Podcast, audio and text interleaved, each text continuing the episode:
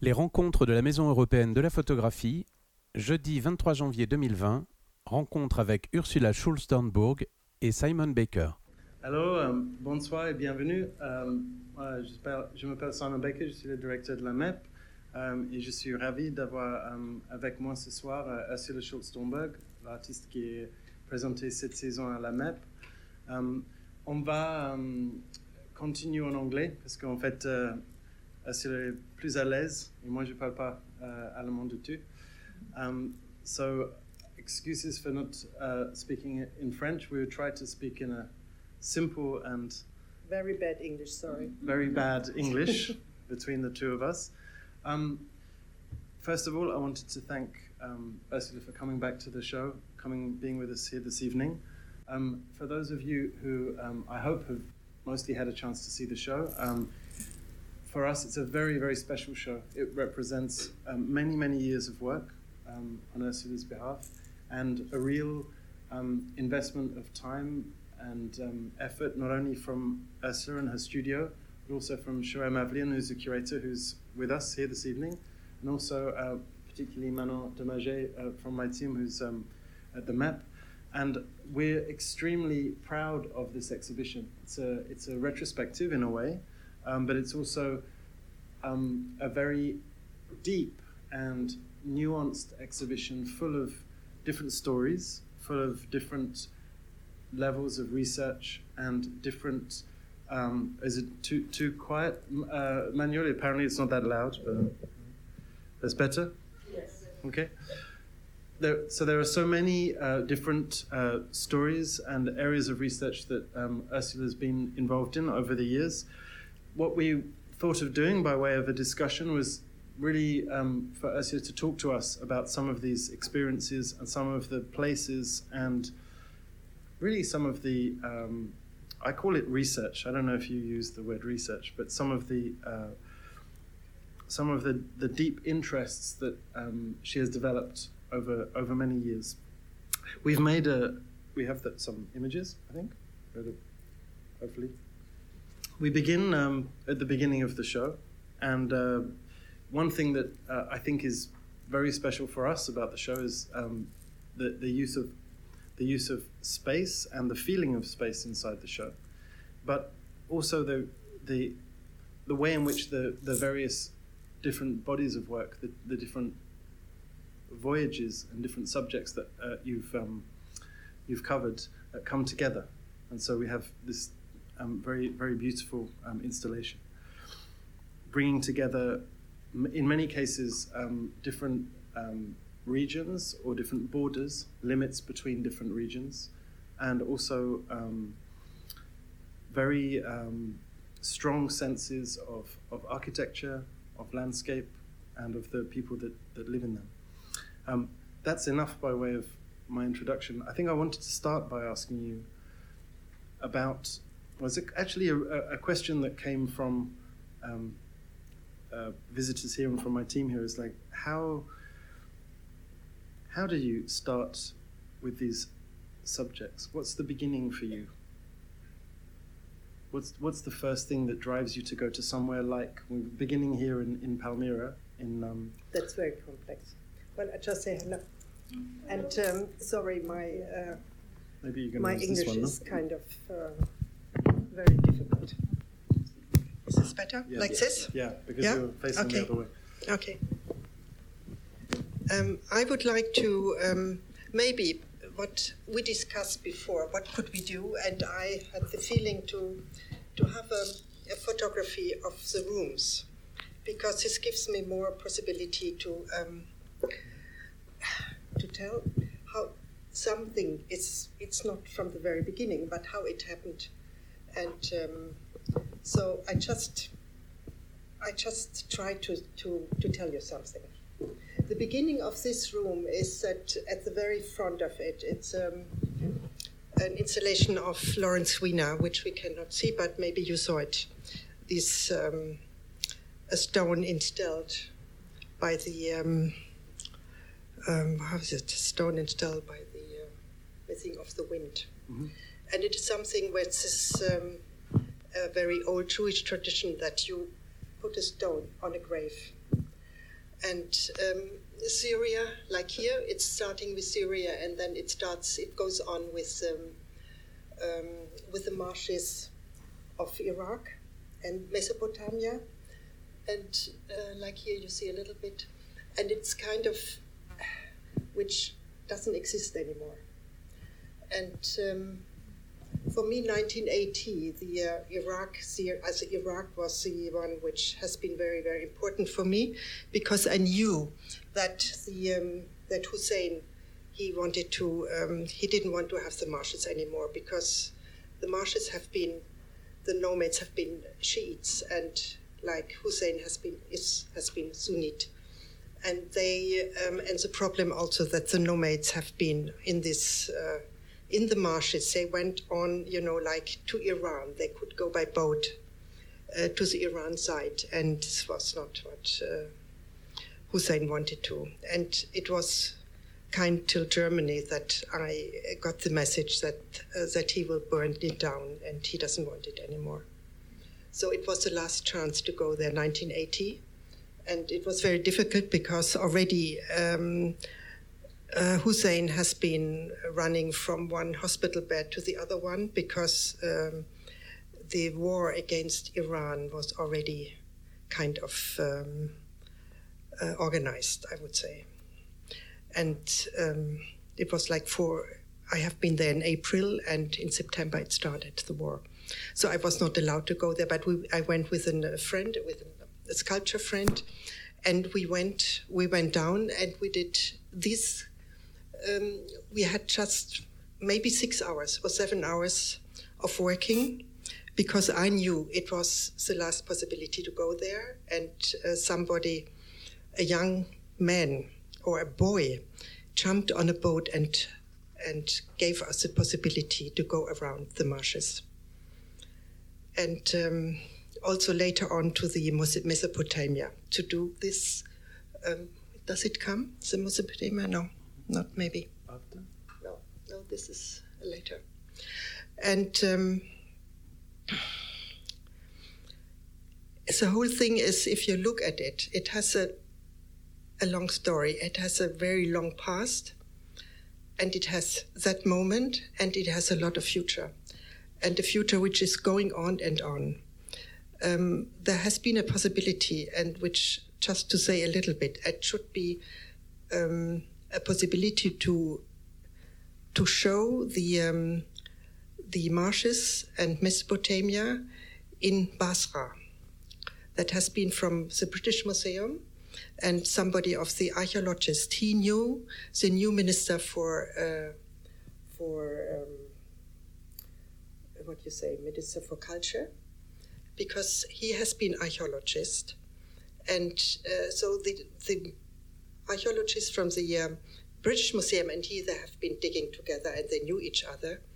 And he has been grown up in the marshes, and his father has been built from the in the marshes a school for the children, and so he he got the possibility to learn and to study. I think later on also in in maybe in England. But this whole thing is now um, gone because uh, the kind of fights they had in in Baghdad and the government had to go back. And um, so he had to go out again also. And now we don't know where it's going on because now it was a killing of uh, Soleimani, Soleimani in, in uh, Iran by the Americans. And now the whole thing, the Shiites and the Sunnis are kind of um, going against each other again. And the IS will um, will grow again. So the whole thing is starting again. What everybody hoped that it would be the possibility to bring it down. Well, can so, I ask you about this um, one picture we had just went past because this was a very important. Um, yeah, but this is Syria. Place. Okay. Yeah, and so, this question of things going around yeah. and coming back. Yeah, exactly. And, uh, yeah. Maybe you can talk about this because I, personally, I think it's it's very it's a very difficult thing to grasp is, is this long span of time that your work both takes place over but also is about yeah. these changes over time yeah, the work is you look at it, but you know it has a past and it has a future, Mhm. and it has a verticality. So this is um, the um, the the Baal Palace in uh, in Syria in Palmyra, which has been also bombed and blown up by the ISIS. And I went to Syria in um, November uh, 2010, and 11 it started, the war. So I had the possibility to do this photography, which doesn't exist now anymore. There, there was a question we had of, of how it is that you, how do you have this sense of things that are going to change? Do you go to places knowing that you that they're at risk, or it's something that's Sometimes it looks Yeah. like it, but I didn't know.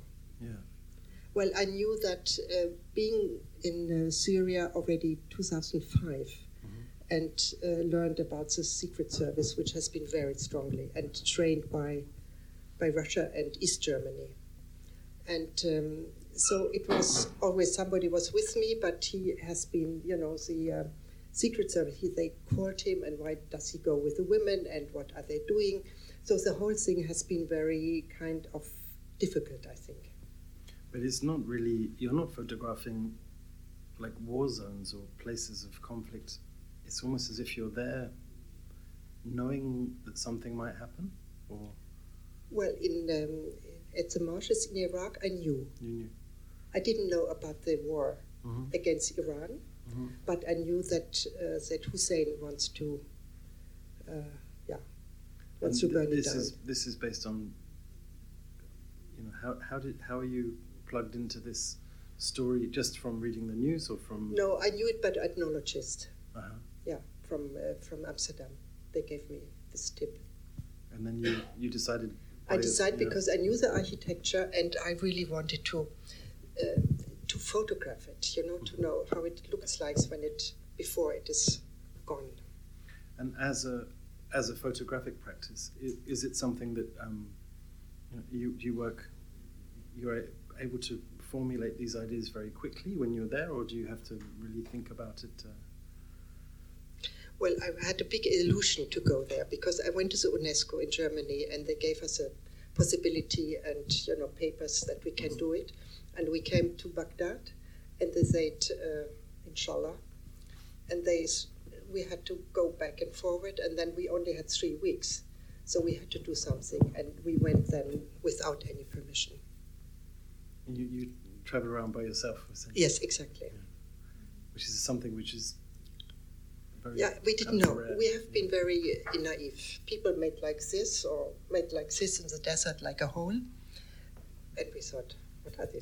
What are they doing? So But maybe the um, the work you made in, in that in, with the Marsh Arabs, it most closely resembles something which is about impacts on people.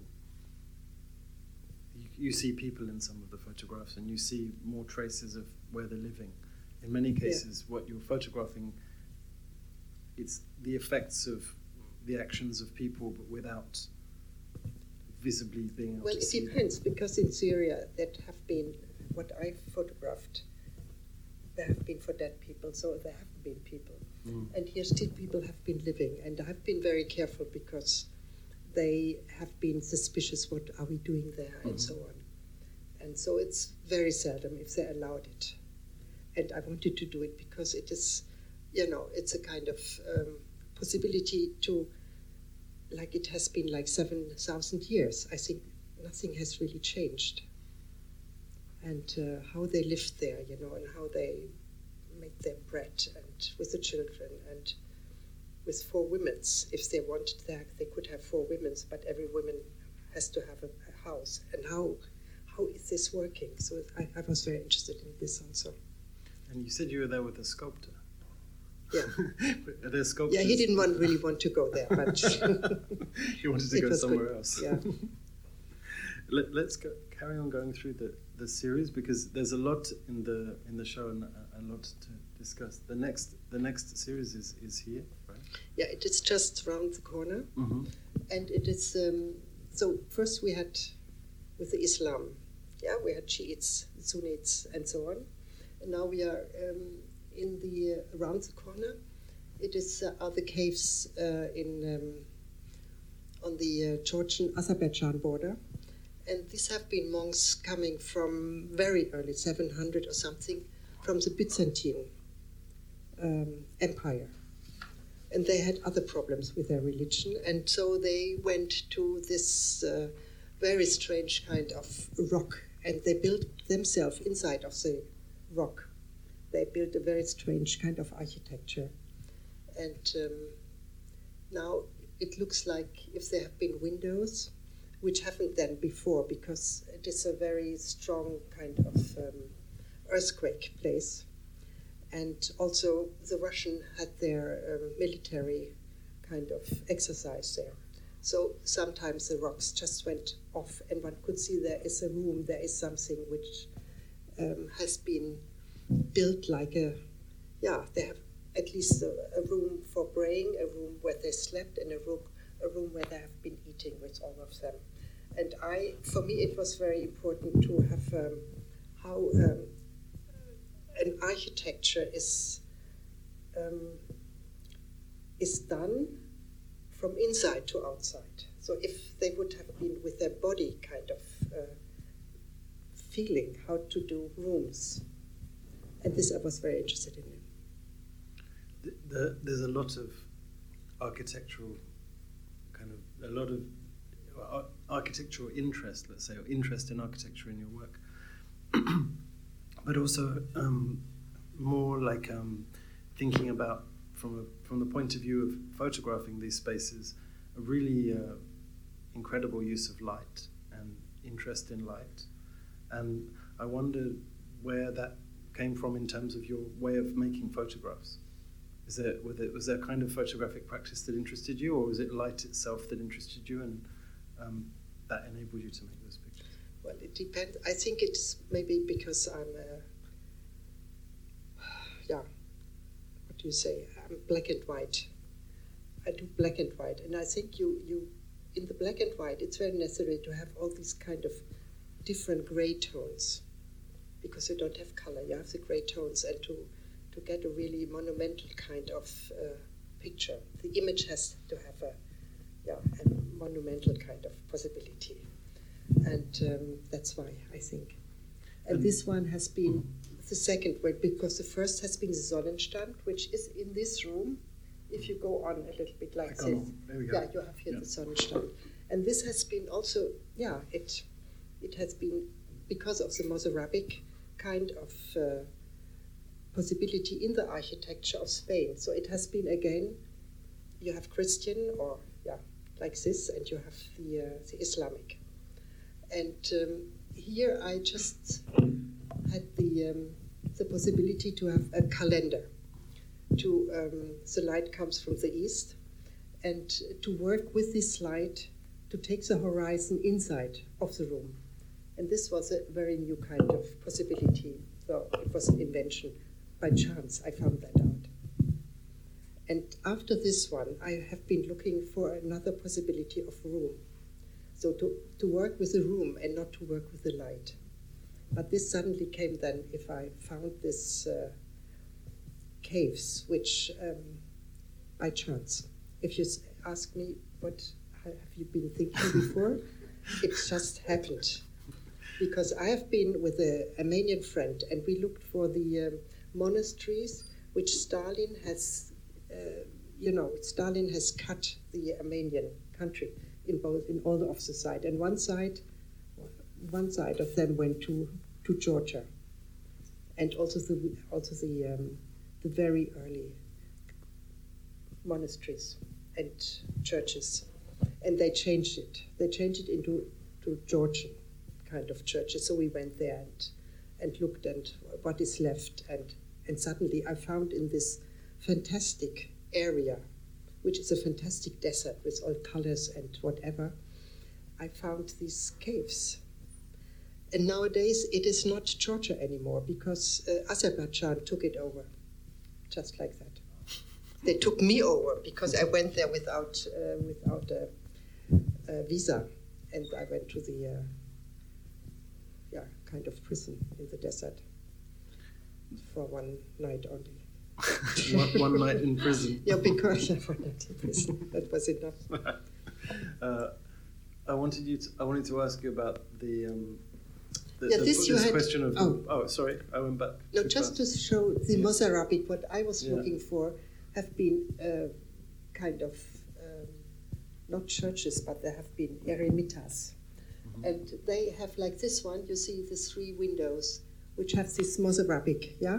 This uh, kind of forms.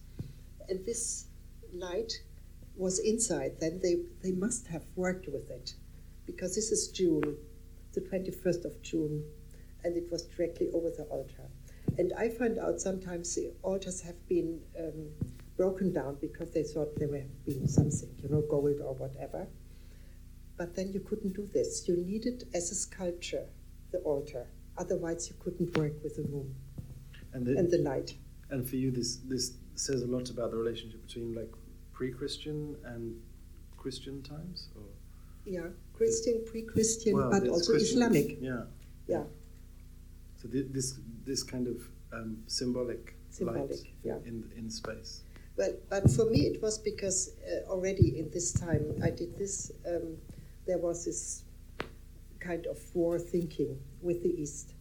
And for me, it was like because the light comes from the East, and when Spain, like in the 10th century, they worked together with the. Um, they killed also each other, but they also worked with the Arab and the, and the Christian together, and they have this, like the Alhambra or this, uh, all these wonderful places where they have this Mozarabic But, but architecture. you, you never, um, for you, it wasn't interesting to go to the Alcazar or the Alhambra and photograph something very, very kind of magnificent. You were more interested to go to these very, very uh, distant Eremit, yeah. kind of places that un, unremarked upon places. But to find a form for it, to find a form, it has to be kind of uh, lonely. It has to be very simple in the forms, very Mhm. good. Everything out. It should not have any any kind of furniture or whatever. And then, yeah, it was not so easy to very, find. very empty. Very empty, yeah, right. To get a strong kind of sculpture form. Uh-huh. And were you, per, like personally, in your formation, you were very interested. You were more interested maybe in sculpture and, and minimalist art than in photography, perhaps. Yeah, maybe. Maybe, but I mean, it's just it's just uh, interesting that there there is, of course, Absolutely. something very sculptural Yeah. in, in a lot of the way that you approach. I think in a second we're going to look at the um, transit sites, and I think there again you see something very sculptural. Yeah, right. Maybe because I didn't dare to, to work in this. As a and, sculptor. and the, yeah, and this, yeah, and the photography. You, I used the photography, but I always, for me, it was important that, like, because it's black and white, it really has been on the point. Every every photography like this, but I used it for something else. Let, let, let's talk. There's one thing that we, we just skirted over. You mentioned crossing the border by accident Yeah, and going to prison for the night. Um, this question of borders and crossings is very important in your work, in a lot of the different works. Um, I think this this work I think is particularly beautiful. It's a film in the or installation upstairs. I wonder if you can talk about it a little bit. Well, it it's on a very special place, and it is what I like very much. It was important for me that in the Syrian uh, room, you have one little photo of the um, which has been where the Euphrat in Syria made a little kind of, you know, it's the Der Osor. Der Osor, is it right? Hmm? More or less. Shoair, where are you? Yeah, it's right. It's right. And um, this is a death. It has been the death marshes of the Armenian, coming down from from uh, from Turkey to go down by the Euphrat, and there they went into the desert to die. And this photo, I, it just I made it out of the window of the car. I didn't want to make anything where you could hold yourself. It's just something which maybe in your head is kind comes remembrance of knowing what had happened.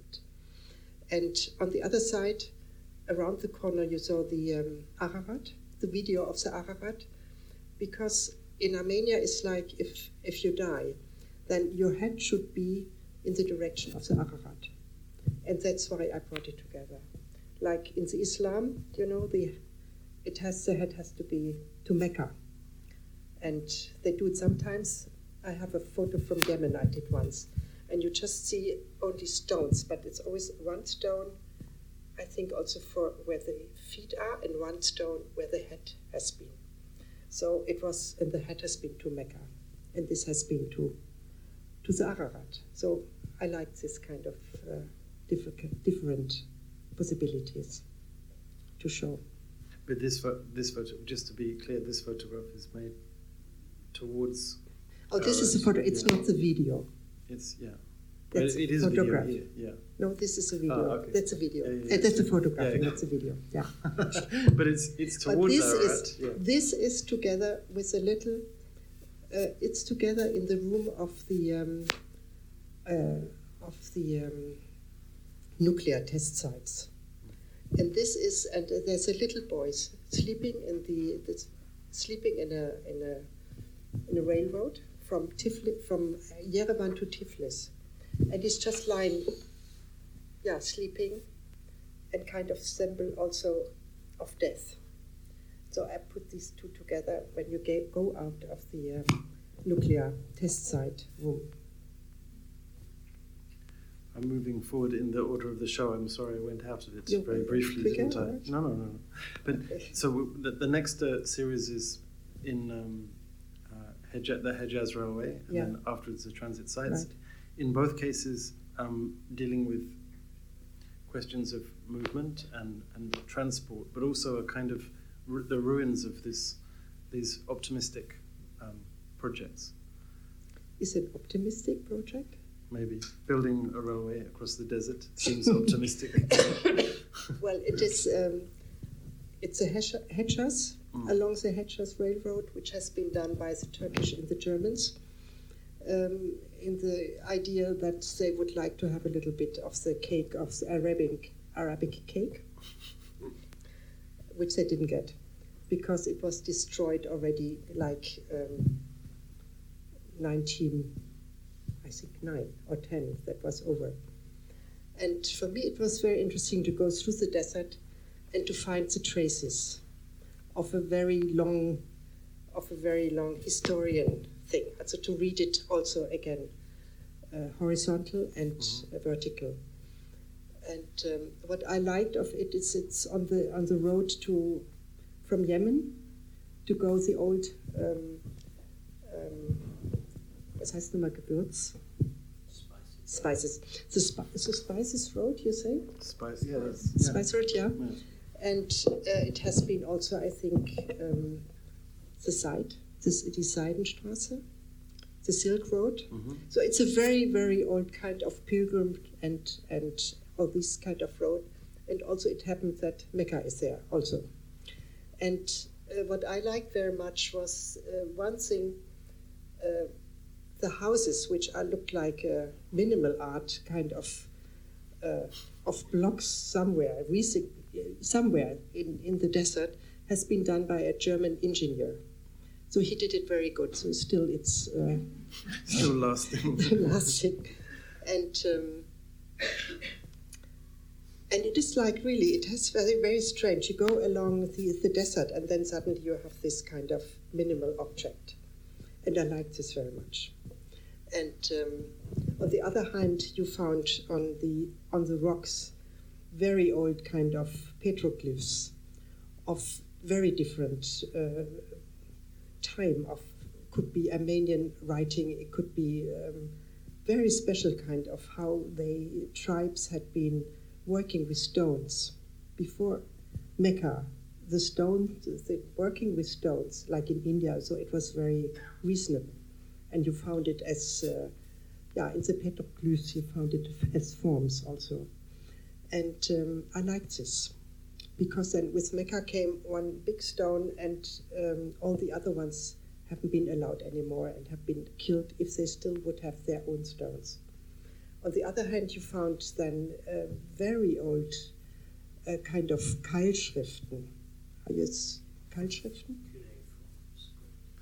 yeah, it's like an old form. cuneiform is like an old Yeah. form of writing. So you had in, in the you had on the um, all these kind of signs of very very long time, and so I thought, yeah, so it goes on and on. And one time, you know, you find also a symbol which could be Mecca, and you find this and this, and I don't know how it will go on, and I like that.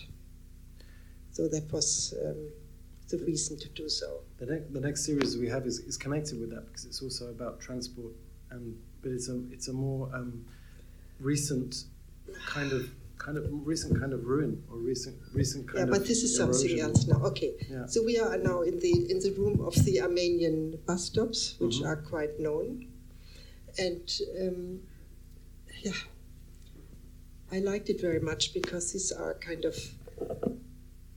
If you go there over Armenia and you have no idea about it, and it looks like, um, for me, like objet trouvé, and um, it has a lot to tell about, I would say, the Soviet Union. And um, because it's something they should, you know, it should be a symbol like they had it with stations, you know, that the big nations and you are guarded and you are kind of shelter and so on. But now it is like, yeah, a kind of rundown, uh, wonderful objet trouvé with all the forms and uh, and a very special kind of architecture. And um, I think Kirkeby said that it is like uh, if Russian had their constructivist uh, architects had to go out uh, in exile to Armenia, and they built these different kind of forms. And I liked it because the people under this so-called shelter, um, they told me a lot of story what happened because it was a time when I have been there in the 90s, 96. They had they went out of the Soviet Union, 89. Then they had their fight with Azerbaijan. Then they had a big, big, horrible kind of earthquake. So they just didn't have anything and they started to to to be very creative to do things without nothing. It was for me like going to the academy in Düsseldorf in this time with Beuys. And so when they tried to do without anything you know little forms and a strange kind of uh, material to bring it together that's for me it was Armenia like this. And I liked it very much. And that's a country that you have a long um, relationship with. How, how did it start? What was the what was your original reason for going to Armenia? it was that we have been sent by the museum in Bochum. They had to have they had a big exhibition about Armenia in '94 uh, about the archaeology and the um, how the artists have been working nowadays. But the problem was we have a lot of Turkish people in, in Germany, and in this time they didn't want, in any case, that this is shown, and they had to guard it by the police day and night, the museum. And then the director said I, he wants it like three German artists are going to Armenia and to work with three Armenian artists, and then we, we come back and do an exhibition before in in Armenia and then in uh, in Bochum. And that, that was where this project started. You, you Yeah, but this was very little of it. They, people Yeah. don't under didn't understand. They didn't understand in Armenia, Mhm. and I tried to go to the ministry for um, who was the architects. I wanted to know, and they have been very kind of strange. They didn't understand, and they were more or less furious because they thought it's rundown stuff I photograph and to show that in Armenia, outside of Armenia. They didn't understand it, so that was a little bit a problem. So uh, alongside this work, you also put you installed some of the work from um, from Moscow, from uh, This is Petersburg. mhm, uh, because Petersburg has the longest uh, metro. Mhm. And it is a place where uh, I think, what was it, 2017, the uh, revolution started. It is the metro there. And um, for me, it was very interesting. I had to, I had to wait for um, that I was, uh, I wanted to go to Murmansk, and I had to wait that I get any possibility of permission, which was very difficult. And in this time, I went to the metro and I thought it's fantastic what happened on the metro because people didn't have the hand in, in this time. And it's absolutely a time which doesn't exist anymore, and how they You mean kind before mobile phones? Yeah. yeah, no mobile phones, no, exactly. So they really had to, in this very long time to go down, they, they made kind of a strange uh, coming together or looking very strange and so on. And for me, it had something kind of very strong, kind of surreal sculptures also. I w- I'm going to leave some time in a minute for if people want to ask you questions. But before we before we get to that part, um, the the last part of the show here almost entirely deals with work in and around um, the former Soviet Union, so St. Petersburg and outside. This this work I think is particularly important now, for contemporary, um, present, ecological reasons. Um, it's very different to the rest of the show. Wheat. Um, Yeah, but it has also something to do with everything.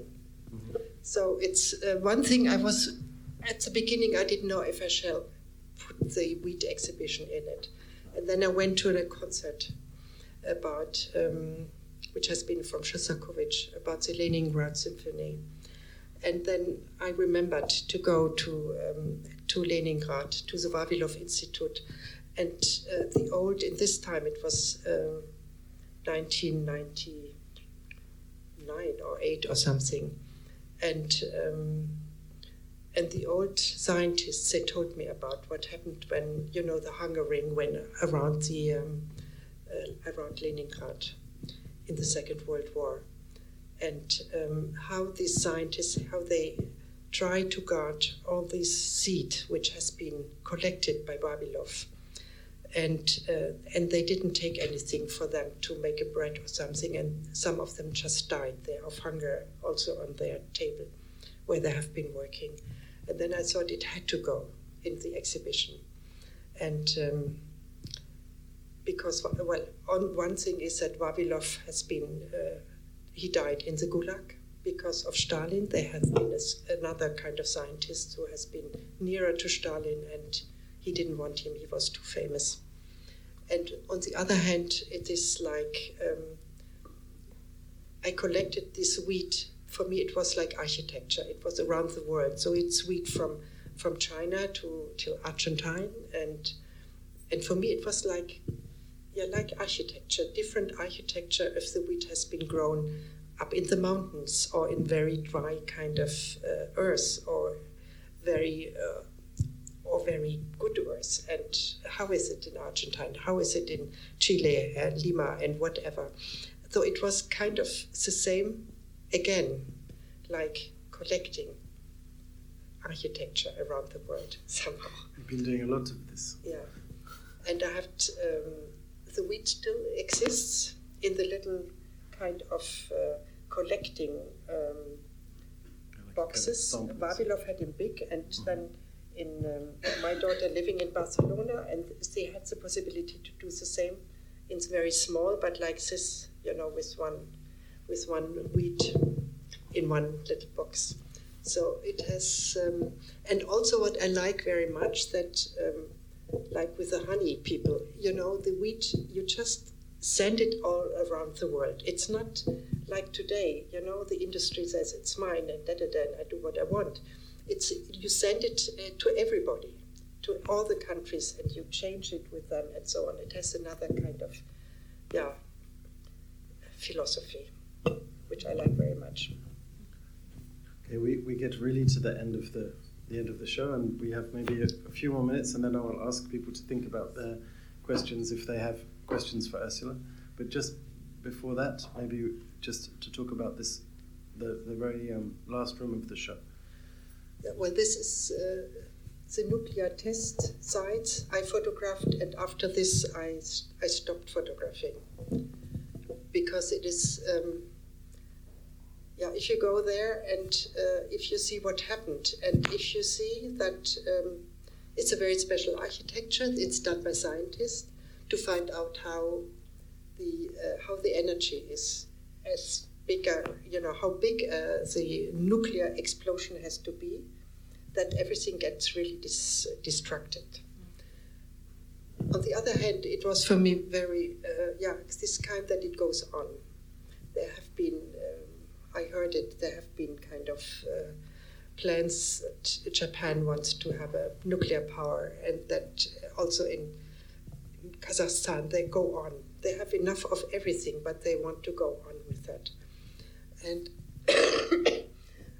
and if you go there and you see how dead the whole nature is, and there are no birds, there's nothing, and how the nomads going there because there's no kind of responsibility for the people afterwards.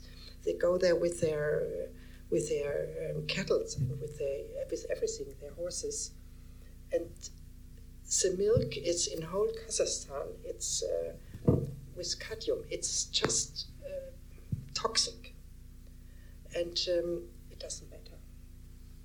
And so I thought if the whole world would like look like this from another planet, I don't know in what time, if it goes on like this, And then I stopped photography. That's a good time for us to stop. but uh, if there are questions in the from the floor, um, I'd be very happy. I can also translate a little bit. I have a microphone here. Maybe you can pass it. Thank you.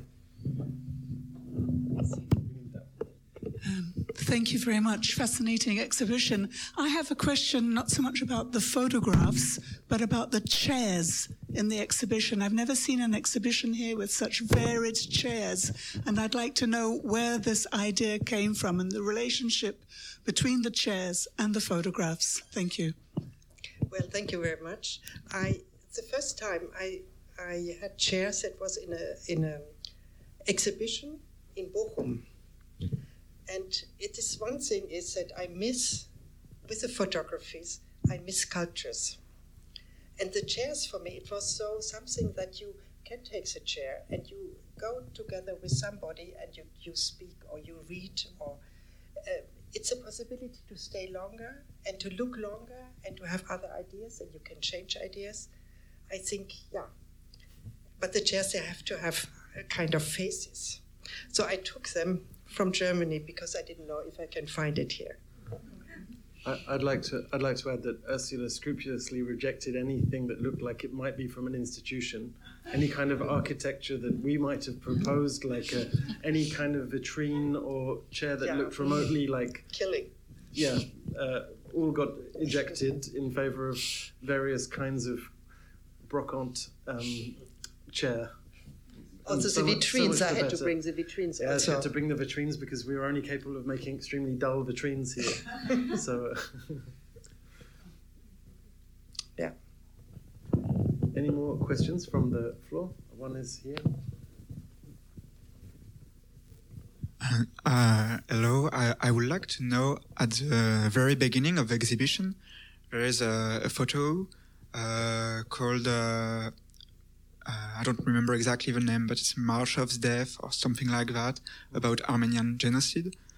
And uh, it made me think uh, of uh, a very old photos by uh, Roger Fenton called the, the Valley of the Shadow and Death. And I would like to know if it was part of maybe uh, things that you knew knew already when you took the photos, and we have like almost the same. I don't know how to say that, but feeling about something that is well empty, but we we understand that something quite uh, hard has, has occurred has occurred there.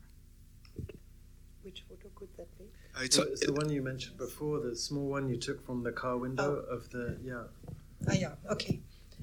Um, maybe, maybe I don't know.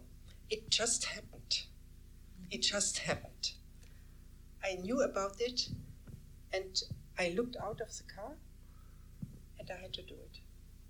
But of course, I have been influenced. I've been influenced of many, you know, very early American artists, uh, land artists, minimalists, and so on. And it is something, maybe in your something in your cell that, that you. Uh, he is not uh, an American uh, artist. Uh, photograph about, uh, from this uh, very oh, yeah. famous picture of the in the Crimea. you the, have cannonballs. Yeah. Yeah. and just the cannonballs, and it's it looks like a little bit of your aesthetic because you have like no no cloud at all, and uh, it's also some of desertic area. So uh, it made me think of it, but maybe Well, it has a little bit fog. It has a light. You know, it's the sun. So it has a light, strange light. One one thing I could add, and I don't want to speak for Ursula, but we uh, many years ago organised a show about looking backwards at conflict, and actually Ursula's work was in the show, and that photograph was in the show, and I think there's something very special about trying to show where something has happened, which is um, almost impalpable and poetic. It's it's a it's a very strange feeling um, to know that something very very um, terrible happened in a place, and yet the place seems strangely empty. Yes, it lets So- it, the place has to leave you alone. Yeah, This is idea. F- Fenton was uh, criticized for moving the cannonballs around and trying to make it look more like a more like a, a battlefield, when in actual fact it was very yeah. empty. There was nothing to like symbol symbol of uh, conflict. But we, we find this in, in your work a lot. I have, we left a I lot of space. I have a picture of Yeah. Fenton. I have one. But it's absolutely like you said. It's um, organized. It's very beautiful, you know, the landscape, and then you see something here or something there. But it is organized. And You- you can hold yourself. The stones or whatever that it is. But there you cannot hold yourself. It's just, it's, it just you fall back in your own kind of uh, person. Some, any more questions around the room? One is here. Hi. Um, you spoke a lot about uh, architecture during your talk, but I would like to know uh, what uh, do the, the abandoned places symbolize for you? The what, please? The abandoned, like places- abandoned Oh, places. places. Yeah. Abandoned places is very important. forget the microphone. Oh, sorry. The abandoned places are very important for me because they're never really abandoned. And uh, to find the abandoned places have also their verticality, they have their history, and they have something which you don't see like this, yeah? And to follow something and to find some traces and uh, to work with the light and very early light.